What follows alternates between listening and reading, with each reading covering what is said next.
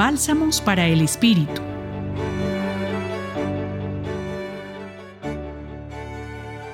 En el relato del Evangelio según San Juan que hoy consideramos, nos encontramos con el tipo de exigencia que comprende el seguimiento de Jesús.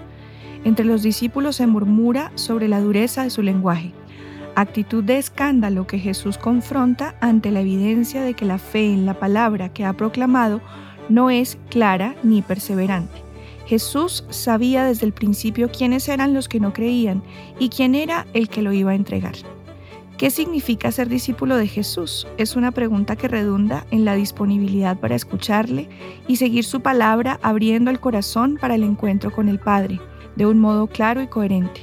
El riesgo que el discipulado comprende ha llevado a muchos a desistir en sus propósitos y marcharse, teniendo en cuenta todo lo que de la propia vida se ve comprometido. Es una fidelidad donde se articulan la apertura, la fe, el discernimiento y la capacidad de acción. ¿También vosotros queréis marcharos? Es la pregunta de Jesús a sus discípulos. Pedro le responde, Señor, ¿a quién iremos?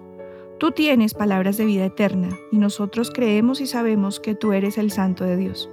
Esta misma pregunta se presenta a nuestra vida en la determinación de cada día, de cada proceso difícil, de cada situación de cambio en donde el Señor nos acoge y orienta con especial sabiduría. Afinemos nuestros sentidos, enfrentemos la tentación inmediata del desinterés y el escepticismo.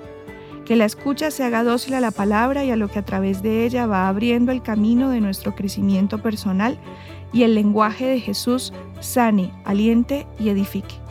Los acompañó en esta reflexión María Consuelo Escobar Hernández del Centro Pastoral San Francisco Javier de la Pontificia Universidad Javeriana. Bálsamos para el Espíritu Escúchalos cada día en la página web del Centro Pastoral y en javerianestereo.com.